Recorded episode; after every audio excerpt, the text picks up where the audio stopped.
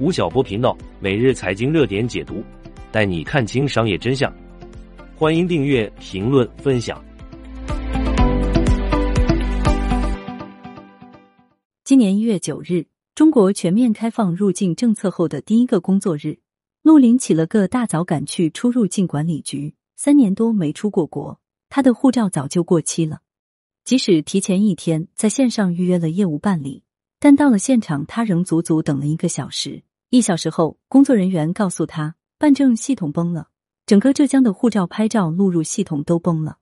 好多人赶着办港澳通行证去看演唱会，边上的一对大爷大妈赶着办护照去泰国玩，排我前面的妹子也是出去玩的。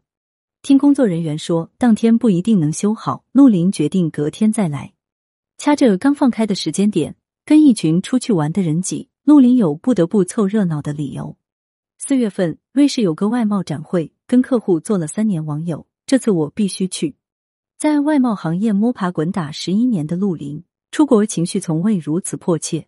而早在去年十二月，浙江、苏州等地组团包机让外贸企业出海抢订单的话题就登上热搜。随着疫情逐步放开。以对外流通为行业关键词的外贸人摩拳擦掌，大有在二零二三年春天大干一场的架势。如今春天如期而至，一起来的却不是春暖花开，而是一次席卷外贸行业的倒春寒。WTO 于二零二二年十月发布的全球贸易展望报告预计，二零二三年全球贸易将持续低迷，全球货物贸易量将仅增长百分之一，二零二二年预计为百分之三点五。与此同时，二月二日，商务部对外贸易司司长李兴前在新闻发布会上表示，进入二零二三年，全球经贸形势变得极其严峻，下行压力明显加大。中国外贸领域的主要矛盾，从去年的供应链受阻、履约能力不足，已经转变为当前的外需走弱、订单下降。这股寒意吹到每一个外贸人身上，我们看见了血肉分明的商业市场。看见了倒霉的黎巴嫩客户，天上掉馅饼的二零二二被英国老头当面压价的耻辱，也看见了久经沙场的外贸舵手们面对冲击，有人调转方向，有人加固战船，也有疲惫的老船长站在甲板，任由风吹雨打。一订单都去哪儿了？一只南美洲亚马逊河流域热带雨林中的蝴蝶扇动翅膀，可能在两周后引起美国德克萨斯州的一场龙卷风。与全球紧密相连的外贸行业，蝴蝶效应尤为显著。地区冲突、国际经贸摩擦、经济隐患、突发意外或极端天气，都会给国际贸易带来连锁反应。除此之外，行业内部的忧患同样在不断叠加。同质化严重、恶性价格竞争、缺乏话语权，都如同钝刀割肉、文火艰辛，一点一点消耗掉企业的生命力。陆林告诉我们，大客户需求掉百分之五十。我们公司属于乌纺布行业，出口的是原材料。疫情前外贸销售额每年平均得有三千万元左右。二零一九年那会儿有几个大项目快起来了，至少能再增加一倍的业绩。结果疫情一来，业绩直接腰斩。但危与机并存，我们工厂主要做无纺布材料，口罩也能做，所以疫情正式开始的第一年，前半年就做了五千四百万。二零二一年也能保持在三千多万元的业绩。去年就不行了，一年连两千五百万都没做到。国外通胀太厉害，我们很多客户也被疫情、地区冲突等因素拖垮了，需求明显下降。原先可能一个客户每个月会下一个柜子的订单，后来一季度才有一个柜子。印象最深的是我那倒霉的黎巴嫩客户，去年先是被鲁特大港大爆炸，后又赶上苏伊士运河堵船。我记得当时刚好给他们发出去了一级装箱的货，就堵在那里。再加上今年黎巴嫩货币对美元汇率暴跌，他们作为黎巴嫩前三大纸尿裤生产商之一，也过得很艰难。传导到我这边，需求量掉了百分之五十。沈立明表示，从爆单到亏本百分之三十清库存。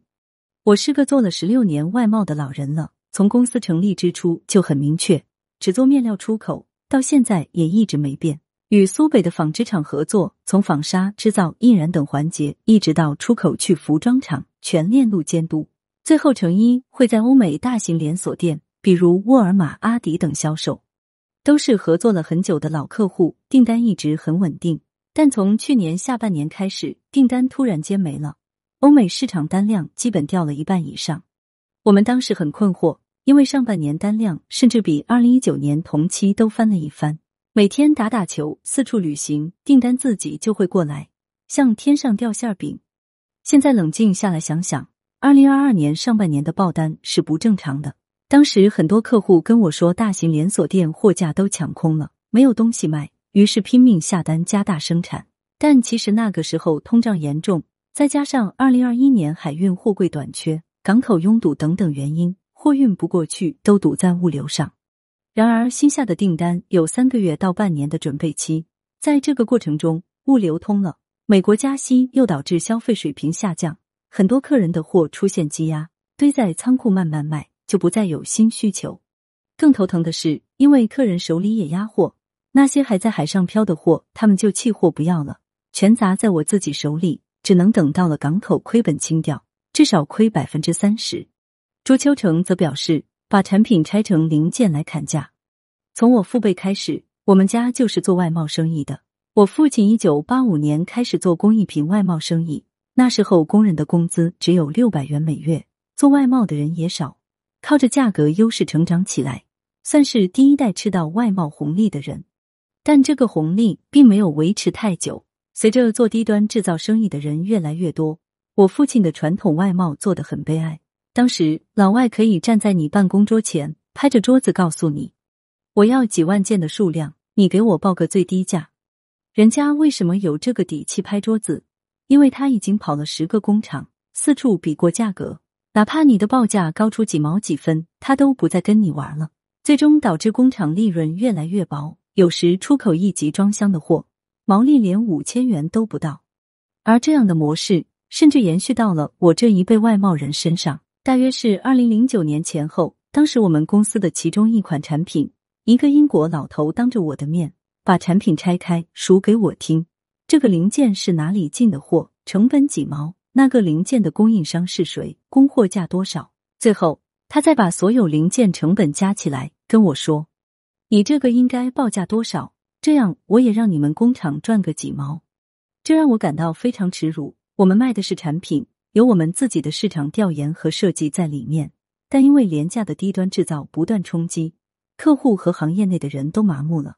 这是一个温水煮青蛙的过程，内部的低价竞争压垮了我们自己。没有哪个走低端制造路线的外贸老板是没有亏本接过单的，毕竟工厂要开工，有工人要养活。有单总比没单好，这种模式可悲且病态，等于拿着中国的劳动力资源倒贴给人家，还不落好。现在越南等东南亚国家的劳动力成本更低，我之前去越南考察，一个工人的工资也就两三千人民币，我们这儿普遍都得六千到七千元，所以订单流向那些地方也在情理之中。现在大家在说的外贸难，一部分原因是长久以来的顽疾导致的。二。战场上的两种态度，商业市场一直是现代社会中没有硝烟的战争，无法强求所有人都英勇无比、所向披靡。但若选择继续战斗，首先要做的便是不断精进、强健自身。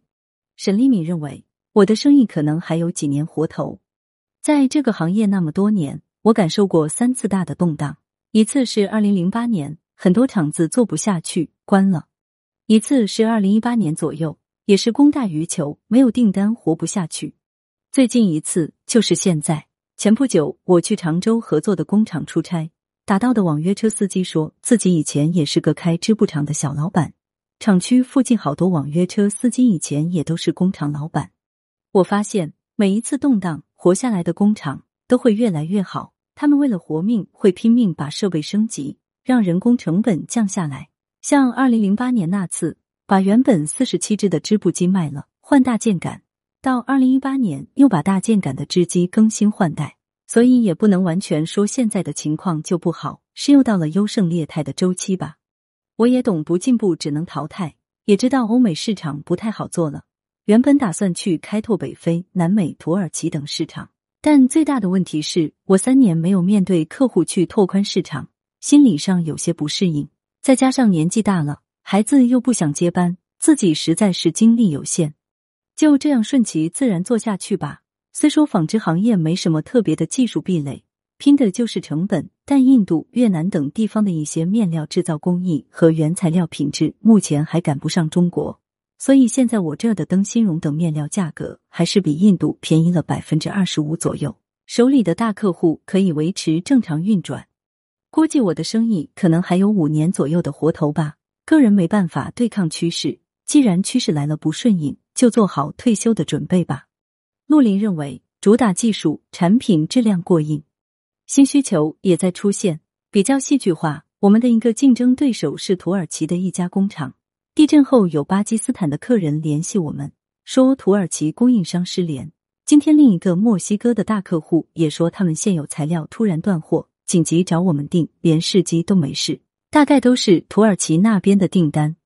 不过，这都是短期的，等土耳其同行缓过来，还是会来把订单抢回去。对于竞争，我们一直不担心，因为我们的产品有技术和配方的专利。一方面会总结大部分客户的需求做通版材料，另一方面因为产线灵活，也能根据个别客户的需求做定制。疫情刚开始那阵子，国内好多人仿造我们的产品，甚至派间谍到工厂，被我们的工人举报了好几次。价格战不是个长期的好办法。我们主打技术，在行业里算是做的比较高端的，产品硬，服务专业。只做愿意接受我们价格和认可我们品质的客户，还是稳扎稳打做好产品壁垒比较重要。身边一些做无纺布的工厂都说不行了，疫情那会儿产能剧增，导致后两年严重过剩，小的新的厂子们自己把自己卷死。朱秋成想，讲了这么多年的转型升级该落地了。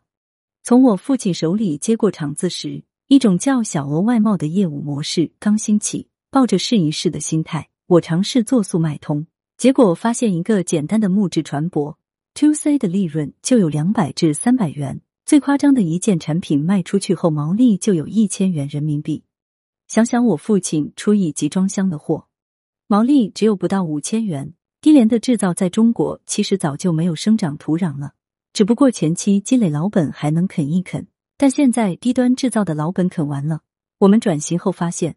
相对而言，to C 端的日子还是好过的，因为我们直面终端消费者，其中的核心就是可以精准敏锐的抓住市场需求，根据 C 端需求倒推到生产，所以生意不会很差，也不会有传统外贸大量积压库存的情况出现。与此同时，我们做了那么多年，全球大大小小的跨境电商平台都进行了布局，通过平台不断扩大市场，东南亚、韩国、拉美市场。从去年开始都逐步做了起来。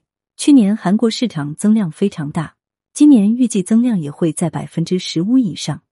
传统外贸转型升级的话题讲了十几年，今天无论是不是遇上疫情，遇上全球消费水平低迷，传统的低廉制造业都会走向终结。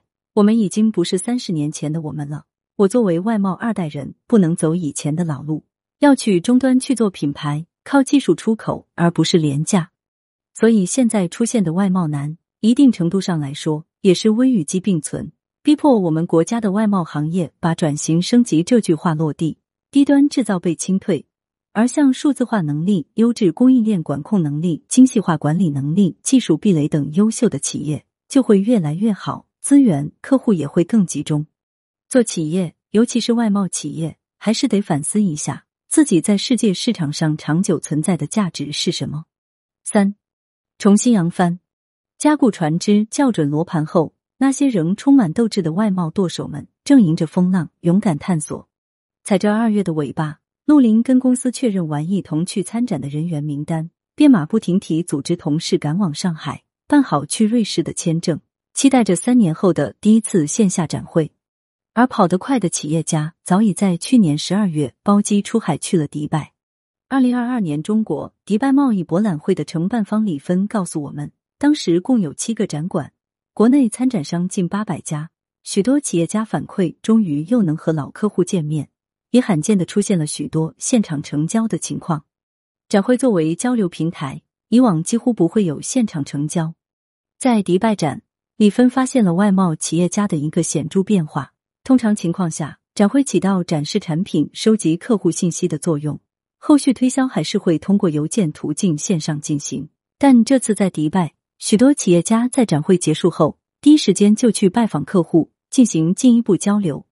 以往欧美的蛋糕早已被瓜分，大家各自默契的维护自己客户。但随着欧美市场供应链转移，制造业回归，东南亚、中东、拉美国家出现了新蛋糕，企业家们正在思考如何抢占因为转移而出现的新市场。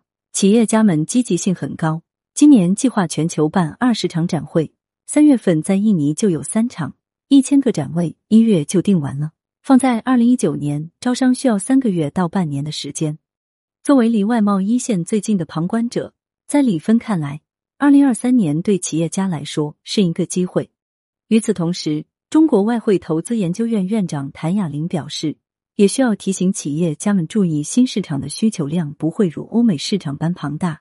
其次，东南亚、中东、拉美等市场收入及消费水平较低，对于企业产品结构调整也是一大考验。最后，一些发展中国家社会政局动荡较大，可能出现一损俱损的局面，因此新市场可以是一个发展的侧重点，但两条腿走路的风险意识同样不可忽视。